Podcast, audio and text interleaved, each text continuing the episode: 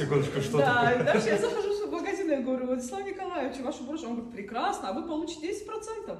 Ну, мне эта идея пришла в бизнес, и я начала раскручивать и изначально вкладывать в рекламу. Мне подсказали э, айтишники, ребята. В общем, я э, вложила эти деньги в Инстаграм и его, значит, расширил по России. Мгм. Рекламу по России.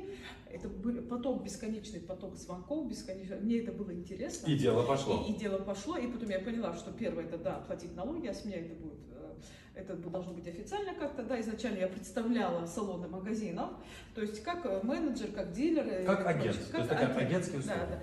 Ну а потом уже поняла, что уже э, я не стала себя привязывать ни к какому салону магазина, потому что магазины, это я должна раскрутить себя и вкладывать себя, а не в магазинную рекламу.